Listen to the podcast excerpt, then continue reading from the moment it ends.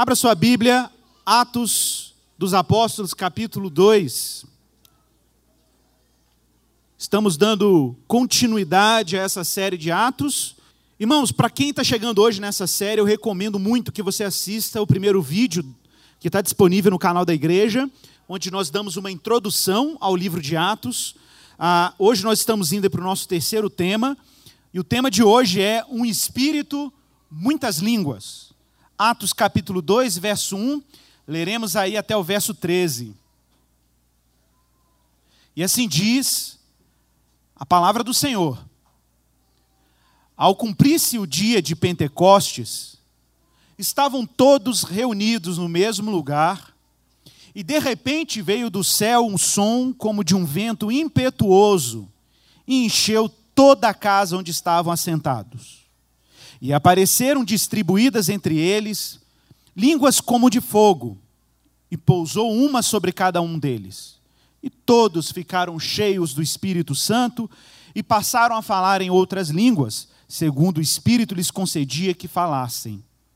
Ora, estavam habitando em Jerusalém judeus, homens piedosos, vindos de todas as nações debaixo do céu. Quando, pois, se fez ouvir aquela voz, afluiu a multidão que se possuiu de perplexidade, porquanto cada um os ouvia falar na sua própria língua. Estavam, pois, atônitos e se admiravam, dizendo: Vede, não são porventura galileus todos esses que estão aí falando?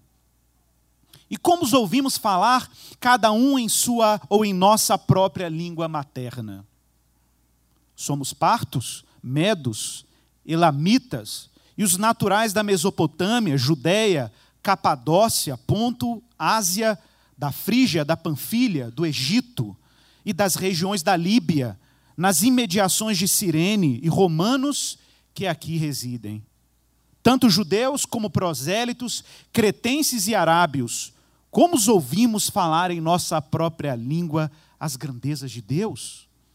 E todos, atônitos e perplexos, interpelavam uns aos outros, dizendo: O que, que quer dizer isso? Outros, porém, dizendo, afirmavam: Eles estão embriagados. Vamos orar. Pai, nos ajude a comunicar a tua palavra e a receber a tua palavra. Abre essa janela para nós Abre essa janela, tua palavra é uma janela. Por meio de quem ou por meio do que nós enxergamos a realidade de Deus, o mundo de Deus, a eternidade e conhecemos quem tu és. Leva cativos os nossos pensamentos a ti. Livra-nos de toda distração. Livra-nos, ó Deus, de toda oposição à palavra da verdade. Que teu Espírito nos dê clareza que teu Espírito nos dê, ó Pai, nitidez, para que possamos ouvir atentamente a tua palavra e que ela penetre em nossos corações. Que a tua verdade ilumine os nossos olhos, Senhor. Que a boa nova chegue como frescor à nossa vida e renove o nosso coração no poder do teu Espírito, o Espírito da verdade, o consolador que faz menção do teu nome e testemunha quem tu és. Esteja conosco, Senhor. É a nossa oração em Jesus Cristo, confiantes de que o Senhor é misericordioso, insiste em falar e usar pessoas como nós, vulneráveis, carentes da tua misericórdia, para a tua glória e para o teu louvor, Pai, para que tu cresças. Essa é a nossa oração em Cristo. Amém. Irmãos, o texto de hoje trata do grande evento da história da igreja, um evento chamado Dia de Pentecostes. Lembra aos irmãos que nós estamos tratando do livro de Atos dos Apóstolos, uma obra composta por Lucas, o médico, um não, um não judeu, um gentio, o único autor não judeu da Bíblia, autor aí do Evangelho de Lucas, que recebe o seu nome, autor também desse livro chamado Atos dos Apóstolos. E no primeiro dia nós fazíamos menção ao fato de que estas obras, tanto Lucas quanto Atos, devem ser vistas como dois volumes de uma única, de um único projeto. O projeto de Lucas era descrever as origens da fé cristã, obviamente narrando o nascimento de Jesus no Evangelho de Lucas, a missão dele, seu sacrifício na cruz e ressurreição, estendendo essa revelação também no modo como o próprio Cristo, no poder do Espírito, operava na sua santa igreja no mundo. Igreja em missão, levando a boa nova entre as nações da terra. Basicamente, o livro de Atos se divide em dois grandes blocos um bloco pré-paulino, que essa série se dedica, isso se estenderá até o último domingo de novembro, quando nós encerraremos esse bloco dessa série. E ela, o livro de Atos depois continua com a missão paulina, com a missão de Paulo, o apóstolo, ao longo, ao longo de toda a Ásia Menor, a todo, todo o mundo antigo, pregando o evangelho de Cristo. Bom, o nosso texto de hoje começa, e nós vimos isso também no domingo passado, que os discípulos já estão ali todo organizados. Deus já tinha provido aos discípulos um substituto a Judas Iscariote. Nós temos agora, ao invés de 11, 12, de novo, 12 apóstolos de Jesus. O cenário está montado, a nova comunidade do Senhor, a igreja, está organizada e Deus está prestes a cumprir a sua promessa, a promessa que o Pai deu por meio de Jesus, que enviaria o Espírito da verdade, ou o Espírito que faria ou daria testemunho de Jesus. E o primeiro verso já começa dizendo: Ao cumprir-se o dia de Pentecostes, estavam todos reunidos no mesmo lugar. Igor, o que é Pentecostes? Que festa é essa? O que essa palavra significa?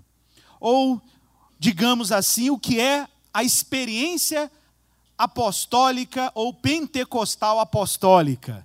Pentecostal no sentido mais bíblico do termo né? pentecostal no sentido mais histórico do que isso significa.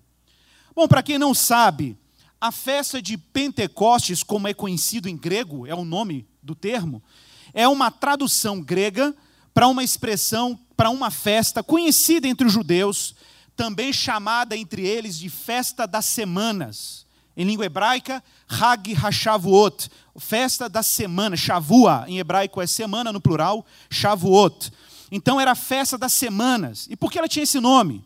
De festa das semanas. Se você vê em Deuteronômio 16, do verso 9 ao verso 10, é dito que sete semanas contarás quando a foice começar na seara, entrarás a contar sete semanas e celebrarás a festa das semanas ao Senhor teu Deus. Então, há sete semanas dão exatamente 49 dias, e no quinquagésimo dia, 49 mais um, por isso Pentecostes, porque remete à ideia de 50, 50 dias depois da primeira da primeira foiçada na colheita de cevada, contava-se 50 dias, 49 mais um, aí o dia se culminava ou fechava com a primícia, não mais da cevada, mas agora as primícias de trigo. Por isso também é conhecido como festa da primícia da colheita do trigo, como está em Êxodo, capítulo 34, verso 22. Além disso, Pentecostes, uma festa, repito, celebrada, por isso Pentecostes, vem de 50, 50 dias depois das primícias, que é uma festa que era celebrada imediatamente após a Páscoa, imediatamente após a Páscoa, e nós falávamos aqui que provavelmente Jesus ressuscitou nas primícias, Jesus vai para a cruz na Páscoa, ressuscita nas primícias, e por isso Paulo fala lá em Coríntios que Cristo é a primícia dos que dormem. Né? Fazendo uma analogia com a, o primeiro fruto colhido da terra por ocasião da festa, e Jesus é o primeiro ressuscitado, a primeira colheita de Deus na sua salvação. E contando o fato de que Jesus ficou 40 dias ressuscitado, o livro de Atos começa com essa descrição. Jesus apareceu para mais de 500 testemunhas durante 40 dias. Faltando 10 dias para Pentecostes, Jesus sobe aos céus e promete o Espírito Santo. Os discípulos estão reunidos, esperando a ocasião, e não foi coincidência, como também não foi coincidência Jesus morrer na Páscoa e ressuscitar nas primícias. Então, nós vamos ver hoje que não foi coincidência que ao cumprir-se, olha o texto, ao cumprir-se o dia de Pentecostes, o Espírito Santo é derramado sobre a igreja. Deus não desperdiça essas, essas celebrações que estavam amarradas com eventos que nós vamos ver daqui a pouco do Antigo Testamento. Então, primeiro, existe uma noção de que Pentecoste é ou Pentecostes é uma festa, uma festa da agricultura, uma festa da colheita. Segundo elemento importante é lembrarmos que Pentecostes também é uma festa de peregrinação. Para quem não sabe, os judeus têm sete festas, das quais três são chamadas festas de peregrinação, são as grandes celebrações, em que no mundo antigo era um pré-requisito que cada judeu se planejasse para subir a Jerusalém para celebrar uma dessas três ou essas três festas. Onde está isso? Está lá em Deuteronômio 16, 16, que é dito: todo varão aparecerá perante o Senhor no lugar que ele escolher três vezes no ano. E aí são ditas as festas. Na festa da Páscoa, ou a festa dos pães ázimos, que é a mesma coisa. Né? Na festa das, ah, de de, das semanas, que é Pentecostes, e na última celebração, que é Tabernáculos. Lembra os irmãos né, que, se é uma festa de peregrinação, nós já começamos a ter uma pista do cenário do dia de Pentecostes. A cidade de Jerusalém estava lotada de peregrinos. Importante mencionar que a maioria dos judeus na época de Jesus não moravam em Israel. Como até hoje, a maioria dos judeus não estão em Israel. A maioria dos judeus viviam na diáspora, viviam na dispersão, fora do território israelita. E isso exigia de cada judeu uma despesa, eles tinham que viajar. Se você lê o texto com atenção, é mencionado no texto que há judeus de vários lugares do mundo em Jerusalém. Judeus da Creta, judeus da Líbia, Líbia é norte da África. Né? Judeus que vieram da Ásia Menor, da Grécia, da Arábia, da Península Arábica, que era muito longe.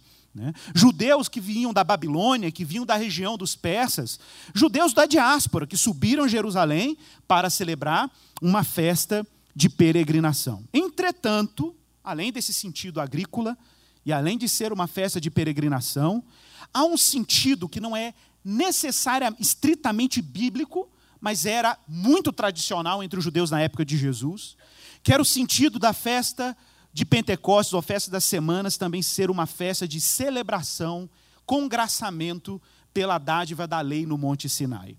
Quando Deus deu as tábuas da lei a Moisés. Esse era um dia de celebração pela dádiva do pacto, o dia que Deus firmou uma aliança com os israelitas depois da sua saída do Egito. Igor, será que isso faz sentido? Tem alguma pista bíblica de que os israelitas de fato estavam no Sinai 50 dias depois da saída do Egito, que era Páscoa? Será que há essa evidência? De fato há. Êxodo capítulo 19, verso 1, é dito: no terceiro mês, olha a dica, no terceiro mês da saída dos filhos de Israel do Egito, ou seja, da Páscoa, da primeira Páscoa que os israelitas celebraram, no primeiro dia desse mês, vieram ao deserto do Sinai. Ora, se a gente fizer um pequeno cálculo, para quem não sabe, os três primeiros meses do calendário bíblico ou calendário judaico é o mês de Nissan, mês de Iar e o mês de Sivan. São três primeiros meses. O mês de Nissan, na metade desse mês, foi o dia da Páscoa, o 14 dia. Um mês do calendário judaico tinha 28 dias. Então, na metade desse mês, foi o dia em que os israelitas saíram do Egito. Se você contar o número de dias, de um, até o primeiro dia do mês de, de Sivan, que é o terceiro mês que eles chegaram no Sinai, nós temos aí aproximadamente 44 dias após a Páscoa. Uma data realmente muito próxima de Pentecostes, que, era, que é 50 dias depois da Páscoa. Então, de fato, para os judeus, a, a Pentecostes rememorava a colheita do trigo, primícias do trigo, rememorava, é, é uma festa de peregrinação e é também uma grande celebração da aliança, quando Deus entrou num pacto com os israelitas no Monte Sinai. Então, atenção para esses elementos que compõem o cenário desse dia em que o Espírito foi derramado, porque esses elementos e outros que eu vou mencionar daqui a pouco compõem tudo o que a gente precisa entender para, vamos dizer assim, aprofundar no sentido porque Deus derramou o Espírito Santo exatamente nesse dia. Ah, quero lembrar os irmãos que essa linguagem de colheita e aliança é fundamental para a gente entender porque o Espírito está sendo derramado por ocasião de Pentecostes. Gente, Pentecostes ficou longamente no calendário dos judeus sendo celebrado como uma grande festa de renovação da aliança. Porque o primeiro pacto que Deus firmou com os israelitas, com, diretamente com os israelitas, foi no dia do Sinai. Foi no dia que eles chegaram no Monte Sinai, Deus deu as tábuas da lei e o povo entra numa aliança com Deus. Ah, esse Sinai, esse encontro no Sinai, é um encontro de pacto comunitário. Os israelitas saíram do Egito, meio que sem identidade, e Deus agora está forjando uma identidade no povo. O povo que foi liberto do Egito era um povo que não sabia, não tinha referência de governo, não tinha referência de leis, viviam sob tirania de Faraó, e agora Deus libertou o povo, mas não basta tirar o povo do Egito, Deus também tem que tirar o Egito do povo. Né? Não basta Deus tirar o ser humano dos domínios do pecado, Deus também tem que tirar o pecado do povo. E Deus tem que discipular esse povo. Deus tem que transformar esse povo num povo livre, num povo consciente da vontade de Deus, um povo aliançado. Ora, que interessante. Então, no final das contas, o que Deus estava fazendo lá no Sinai, e isso é importante para a gente entender Pentecostes, é que Deus estava formando um povo. Lembre-se disso. O que Deus estava fazendo no Sinai quando deu as tábuas da lei, era que Deus estava formando um povo. Ora, como não lembrar que a cena da ascensão de Jesus no Monte das Oliveiras, Jesus subindo ao Monte das Oliveiras entre nuvens, como não conectar essa cena com a cena de Moisés subindo ao Sinai entre nuvens para receber as tábuas da lei? E de fato, no livro de Deuteronômio, capítulo 10, verso 4, olha que interessante isso. Olha como Moisés se refere ao dia em que Deus deu as, lei, as leis, ou as tábuas da lei, no Monte Sinai, no dia de Pentecostes, no primeiro Pentecostes da história de Israel. Deuteronômio 10, 4. Diz assim: Então escreveu o Senhor nas tábuas, segundo a primeira escritura, os dez mandamentos que ele, atenção para a expressão agora, que ele vos falara no dia da congregação, no monte, no meio do fogo, e o Senhor mas deu a mim. Por que dia da congregação? Curioso isso. O termo dia da congregação em língua hebraica é literalmente Yom HaKahal, o dia da igreja, o dia da assembleia, o dia do ajuntamento, Deus estava fundando uma comunidade que está reunida diante do pacto, está reunida diante dos termos da sua aliança. Mais um elemento importante para que caminhemos no sentido de Pentecostes. Mas no verso 2 de Atos 2, diz que de repente veio do céu um som como de um vento impetuoso, encheu toda a casa onde estavam assentados. E apareceram entre eles línguas como de fogo, e pousou sobre cada um deles. Olha, o termo espírito, tanto em língua hebraica quanto em língua, língua grega, espírito em hebraico é ruach, e tem que arranhar a garganta. Ruach. E em grego é pneuma. Né? Pneuma. Tanto em hebraico quanto grego, a palavra espírito remete à noção de vento. Vento em hebraico é ruach. Sopro, hálito vento. Então Deus, de fato, está sinalizando a presença do seu Espírito nessa reunião solene. Observe, os discípulos estavam todos reunidos no mesmo lugar. Exatamente como os israelitas estavam reunidos ao pé do Sinai para entrar em aliança com Deus. Também no Sinai houve presença de vento, trovões e fogo como também a presença de vento e fogo na reunião da igreja, junto com seus santos apóstolos. No livro de Êxodo 19 e 16, diz que ao amanhecer do terceiro dia houve trovões e relâmpagos. Eu gosto dessa expressão trovões no original hebraico, a palavra kolot em hebraico, kolot é literalmente vozes. Vozes. Peraí, então no primeiro Pentecoste haviam vozes? Interessante isso, porque de fato o termo kolot pode ter, ressoar para um judeu como trovões, mas também como voz, porque a palavra kol em hebraico é voz. Então, para o israelita antigo, ouvir ou ler esse texto no original também poderia ser interpretado que Deus falou com vozes no Monte Sinai e com grande forte clangor um som de trombeta, de maneira que todo o povo no arraial se estremecia diante da voz de Deus no monte. Mas eu queria que você abrisse para ler comigo esse texto agora. Deuteronômio capítulo 4, verso 10. Nós vamos ler juntos esse. Deuteronômio capítulo 4, verso 10. De novo, observem como nós estamos vendo um cenário sendo criado por Deus, um cenário de aliança, um cenário de colheita e um cenário de reunião solene da igreja, exatamente como foi no Sinai, no Antigo Testamento. Deuteronômio 4:10 até o verso 13. Olha o que Deus diz aí, Moisés, pelo menos, falando com os israelitas. Não te esqueças não te esqueças do dia em que estiveste perante o Senhor teu Deus em Horebe. Quando o Senhor me disse, observe agora o termo reunião: reúne este povo e os farei ouvir as minhas palavras. É interessante porque em hebraico a noção é de congrega também este povo. Faz deste povo uma igreja, uma assembleia, um ajuntamento. E os farei ouvir as minhas palavras a fim de que aprenda a me temer todos os dias que na terra viver, e ensinarás os teus filhos. Então, observe: Deus liberta os israelitas do Egito para entrar com eles numa aliança no Sinai.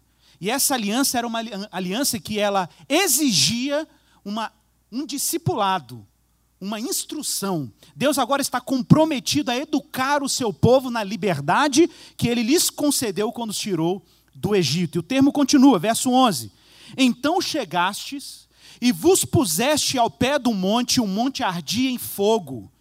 Tá? Atenção para o termo fogo aí. Até o meio dos céus, e havia trevas, nuvens e escuridão.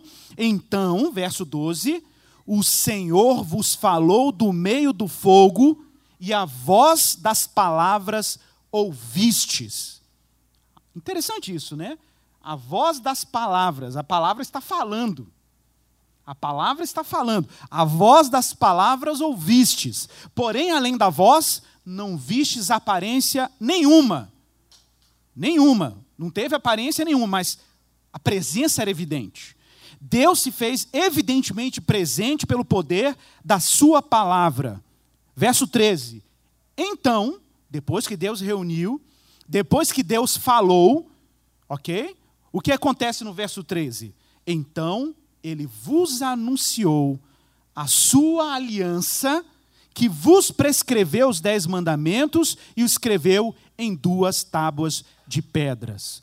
Então, observem que o cenário do Sinai é um cenário em que o povo está reunido, Deus está se aliançando, a presença de Deus é tão densa que ela vem em forma de vozes, em forma de fogo, e Deus está ali habitando no meio do seu povo, presente, mas invisível nitidamente presente, mas invisível. Tão presente quanto o vento. Invisível, mas você sabe que ele está ali. Invisível, mas ele está nitidamente presente. E verso 4, todos lá em Atos, todos ficaram cheios do Espírito Santo. Depois desse fenômeno, todos ficaram cheios do Espírito Santo e passaram a falar em línguas, segundo o Espírito lhes concedia que falasse. Então está claro que o que Deus está fazendo no novo Pentecostes é um flashback do antigo Pentecostes, só que numa aliança completamente nova. Apesar de ser uma nova aliança, ela também não é uma descontinuidade radical da aliança anterior. Deus não está fazendo uma aliança desconectada do que ele fez inicialmente com os israelitas. Na verdade, o que Deus está fazendo é uma continuidade, mas uma continuidade com um sentido completamente novo.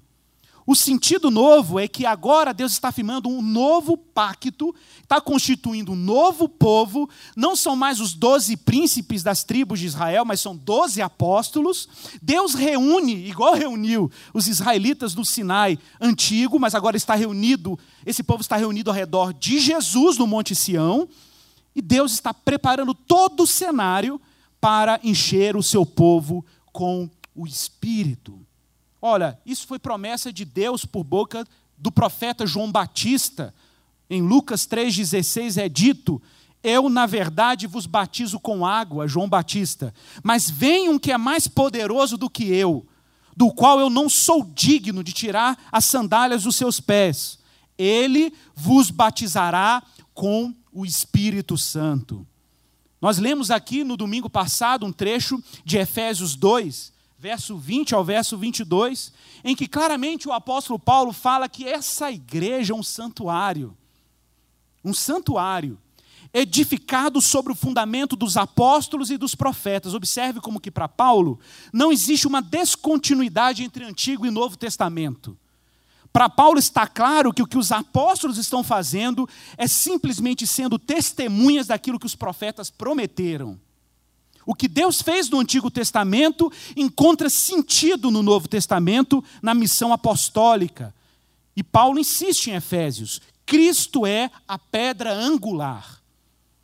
Né? Uma vez eu pus uma matéria na internet, muito tempo atrás, sobre isso. Existe uma discussão sobre o que é a pedra angular.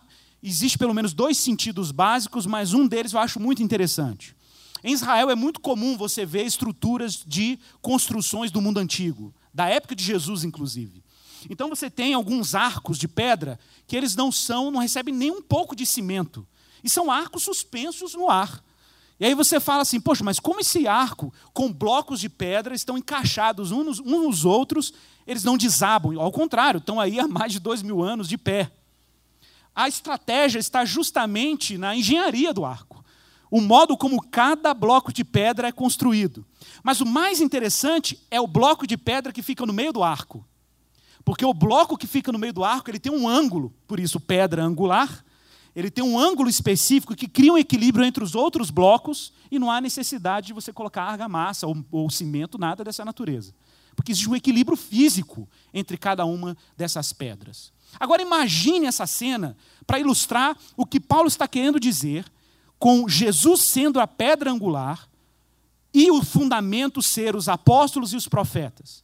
Pense que a igreja do Senhor é fundamentada por apóstolos e profetas, mas quem mantém a liga, quem mantém o equilíbrio entre cada parte da igreja é o próprio Cristo, que é uma pedra angular estrategicamente posicionada para manter a edificação da sua igreja.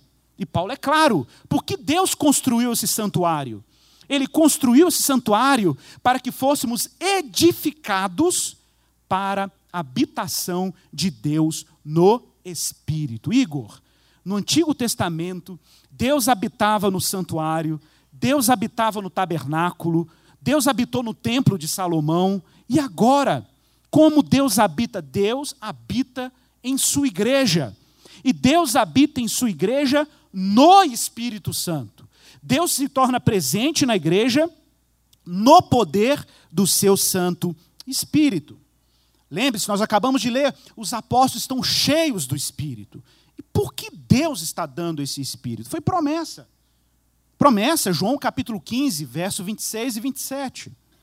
Quando, porém, diz Jesus, quando, porém, vier o Consolador, eu vos enviarei, ele da parte do Pai, o Espírito da verdade, que dele procede, esse dará testemunho de mim. Palavra-chave, nós já vimos isso aqui nas duas últimas mensagens. E vós também testemunhareis, porque estás comigo desde o princípio. Ora, meus irmãos, que cenário impressionante Deus está fazendo aqui. Existe aí uma continuidade entre Pentecostes, Sinai, dádiva da lei e aliança e as tábuas chamadas tábuas do testemunho. Você acha que a lei de Deus e as tábuas dos dez, dez, dos dez mandamentos era chamado de tábuas de testemunho em vão? E você acha que é acidente que Deus está derramando o Espírito Santo no dia da dádiva das tábuas do testemunho, fazendo os discípulos testemunhas, como diz em Atos 1,18, né? Recebereis poder ao descer sobre vós o Espírito Santo e ser-me-eis testemunhas em Jerusalém, Samaria, Judéia e até os confins da terra. Olha, os judeus sabiam que o dia de Pentecoste do Antigo Testamento era o dia em que Deus deu as tábuas do testemunho. E agora o que Deus está fazendo? Deus está transformando cada discípulo seu numa testemunha.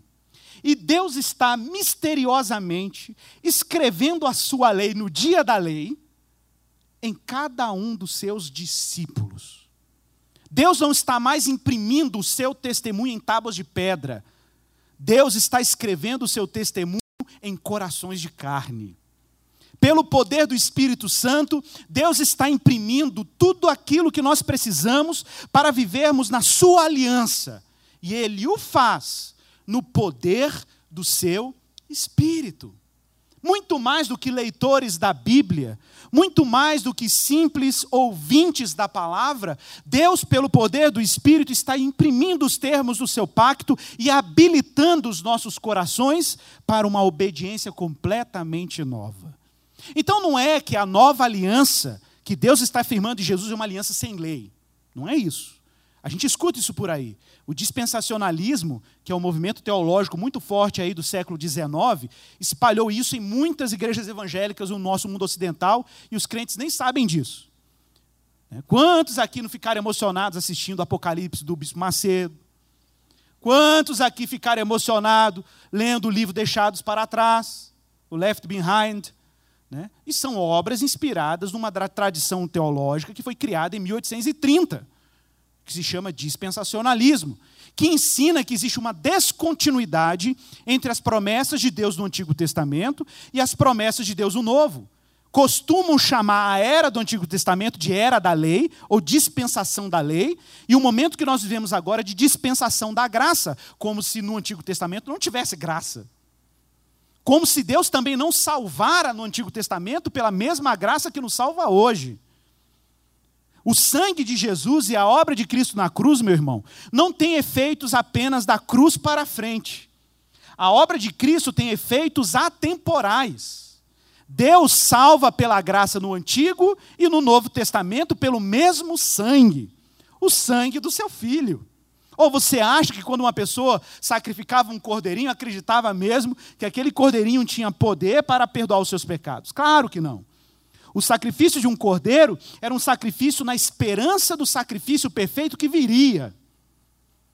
O sacrifício do Antigo Testamento era um cheque predatado. Eu deposito aqui esperando um dia ter fundo.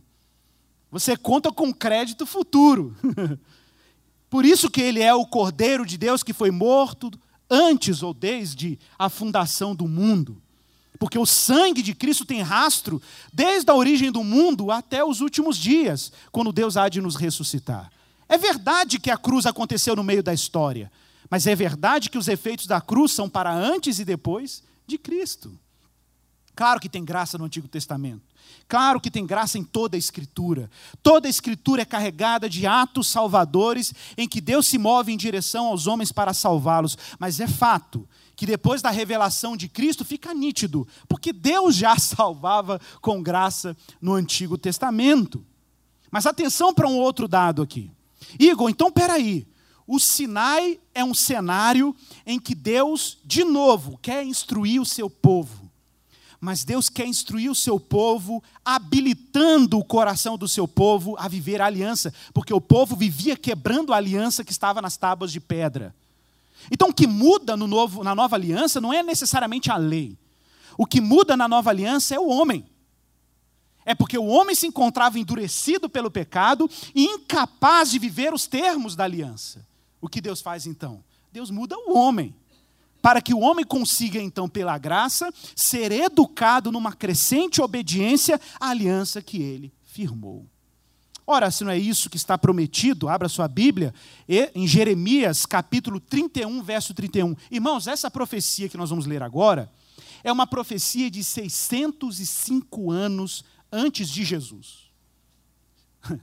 605 anos aproximadamente antes de Pentecostes dos apóstolos uma profecia de 605 anos antes de Jesus levantar o cálice na última ceia, dizendo que esse é o cálice da nova aliança no meu sangue. Jeremias 31, verso 31. Para quem não sabe, essa é a única ocorrência, o único caso da expressão nova aliança no Antigo Testamento.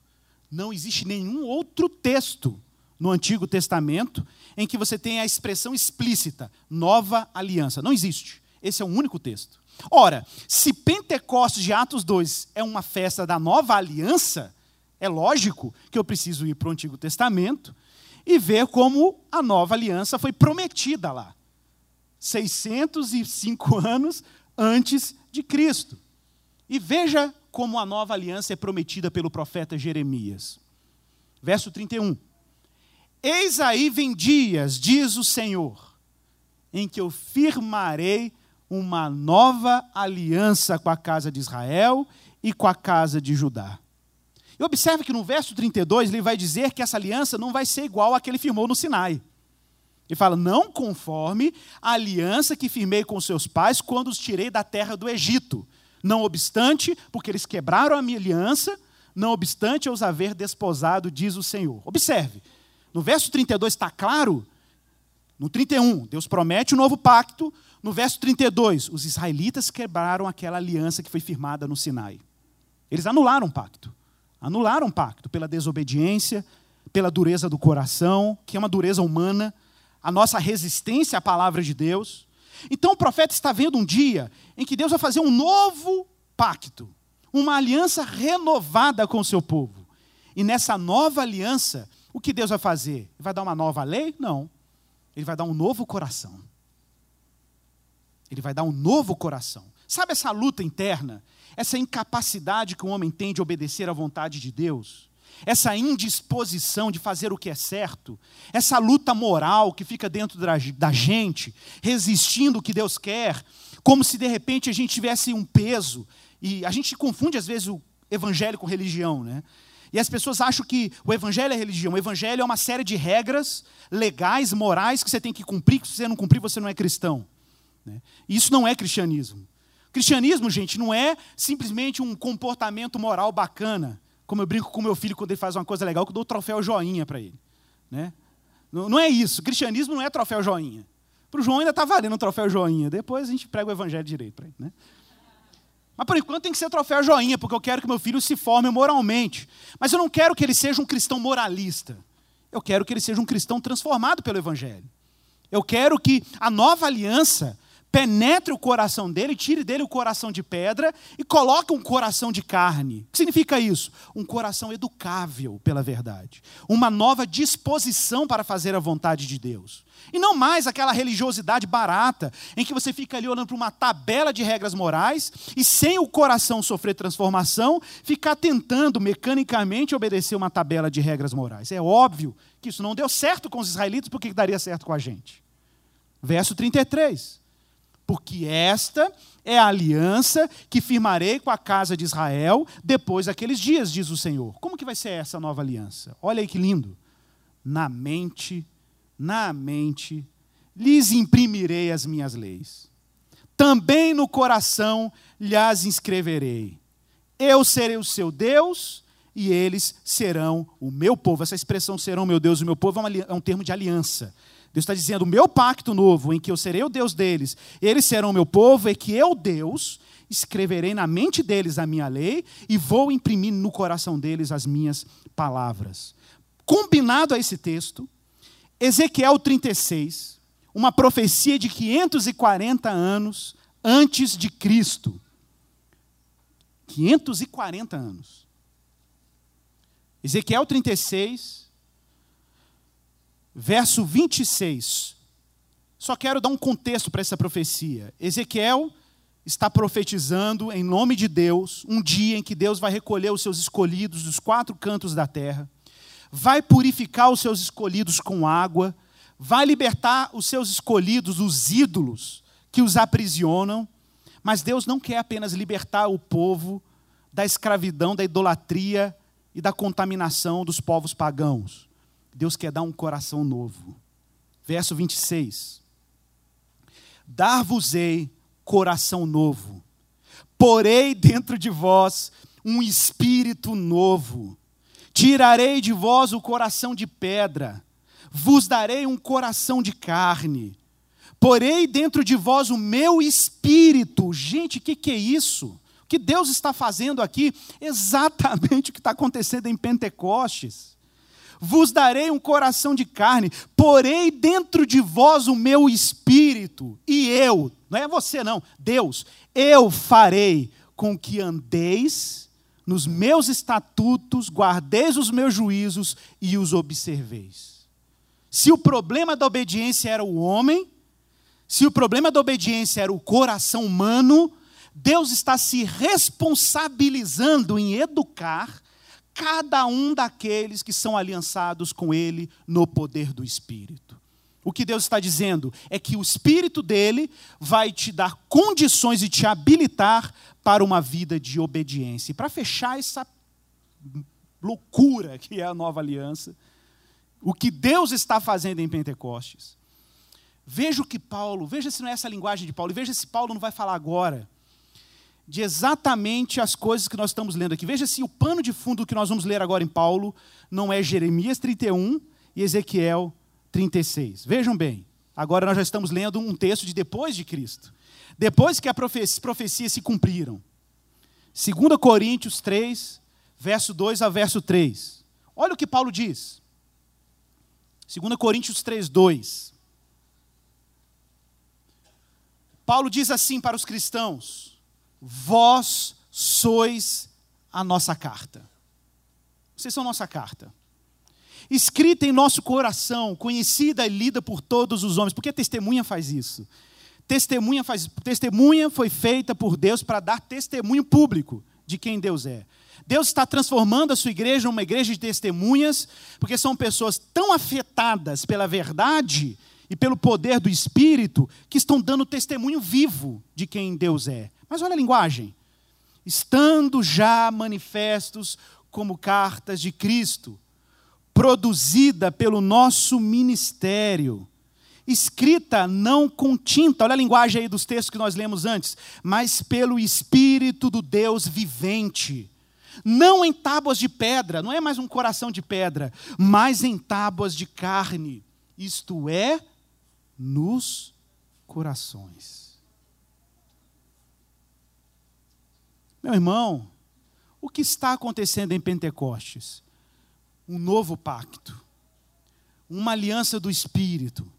Deus está formando uma nova comunidade fundada em doze apóstolos, na promessa dos profetas, de que Deus habilitaria os corações e habilitaria as almas, tiraria o coração de pedra, Deus educaria mente e corações na sua verdade, no poder do seu espírito, impulsionando essa igreja no mundo para fazer menção do seu santo nome.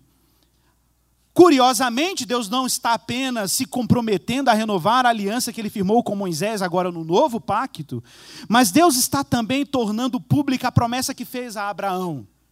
Quando Deus disse a Abraão que por meio dele, na semente dele, seriam abençoadas todas as famílias da terra. Os apóstolos estão sendo tomados por poder para transmitirem as verdades de Deus na língua de todos os povos. Meus irmãos, me perdoem os meus irmãos pentecostais, a nossa igreja é uma igreja que crê na continuidade dos dons do Espírito, para quem não sabe. Né? A gente acredita em falar em línguas, a gente acredita em profecia, em línguas do Espírito, em línguas que são mistério, como diz Paulo. Mas mesmo sendo um carismático, mesmo sendo um quase pentecostal, quase porque eu não acredito na doutrina pentecostal das línguas como evidência inicial do batismo no Espírito Santo, mas acredito nas línguas como dom. Por isso que eu não posso me declarar plenamente pentecostal nesse sentido. Mas acreditando que Deus dá línguas, sim, línguas misteriosas, línguas do Espírito. Por outro lado, eu tenho que concordar com a interpretação de que esse texto de Atos não faz menção a línguas desconhecidas. Ao contrário, são línguas plenamente conhecidas e línguas diversas, que foram claramente compreendidas pelos diversos judeus de diversas nações que estavam presentes no dia de Pentecostes. Olha, não é isso que está aí no texto? Como nós ouvimos falar em nossa própria língua, verso 11, Atos 2,11, como ouvimos eles falarem em nossa própria língua as grandezas de Deus. E por que Deus está agora revelando a sua palavra na língua das nações? Porque Deus prometeu a Abraão que na semente dele seriam abençoadas todas as famílias da terra. É o tempo da aliança que era particular para o povo israelita, agora se estender a todas as nações. Como disse o profeta Isaías, caminhando aqui para o final, no capítulo 49, verso 6 do seu livro: Porque é pouco seres o meu servo para restaurares as tribos de Jacó. O profeta Isaías está aqui se referindo ao servo do Senhor, o Messias. É pouco. Eu não te escolhi apenas para restaurar os israelitas, mas eu também te dei como luz para as nações. Para as nações, para seres a minha salvação até a extremidade da terra. Vou citar aqui John Stott na íntegra, no livro dele, A Mensagem de Atos. John Stott diz o seguinte: Nada poderia ter demonstrado de forma mais clara a natureza multirracial, multinacional e multilingüe do reino de Cristo. Desde os pais da igreja, os comentaristas têm visto a bênção de Pentecostes como uma reversão deliberada e dramática da maldição de Babel.